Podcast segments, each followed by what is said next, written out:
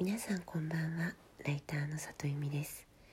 この番組は文章を書くことや表現することについて毎晩23時にお届けしている深夜のラブレターです。えっと皆さん Facebook 使ってますか？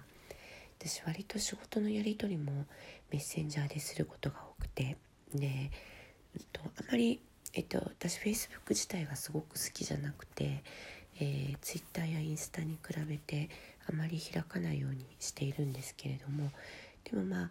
あの仕事のやり取りであったりとかあとグループを作る時イベントを作る時っていうのは、ま、どうしても Facebook でやり取りされることが多いので、まあ、そういう時は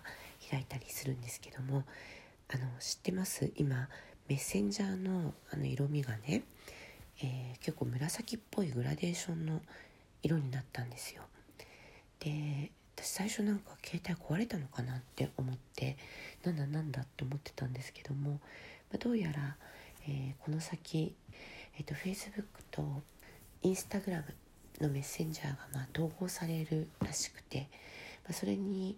えーと、準備をするために色が変わってるみたいな話を聞きました。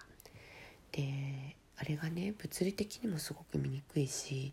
こうメンタル的にもすごく不安になる色なんですよ。であのああいうものを見るとねすごく文章が書くのがすごい嫌に嫌だなって思ってあの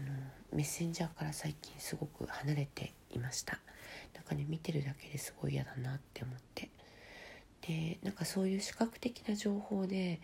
なんかこう文章のことうまく考えられなくなることってよくあって例えば私が今、えっと、あらゆるパソコンが Mac ユーザーなんですけども、えっと、ノートパソコンで2つ iPad2 つ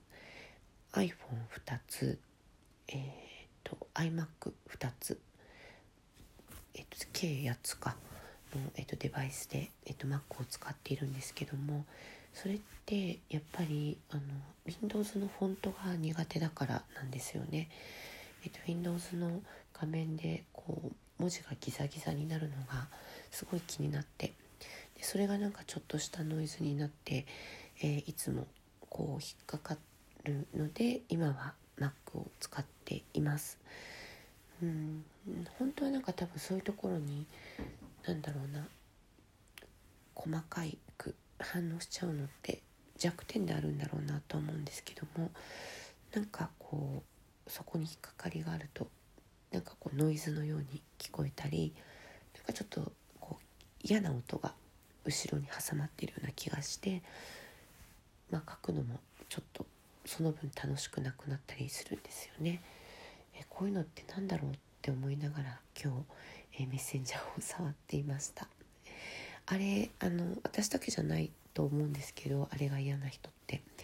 えー、あのですね相手の人の顔写真のとこタップすると、えー、名前でもいいんですけどテーマっていうのが出てくるんですよ。でそのテーマっていうところを、えっと、触るとあの昔の色に戻せるとか、まあ、別の色に戻せるっていう機能があるので今日もうあの普段よくメッセンジャーでやり取りする人のはもう片っ端から全部元のえっと、色に戻していました。ただそれってあの私の方だけがそう見えるんじゃなくて先方も同じ色になっちゃうんですよ。なので、まあ、先方であの紫気に入ってたのにっていう人がいたらひょっとしたら嫌な気持ちになるかなとか思いながらも私このままだと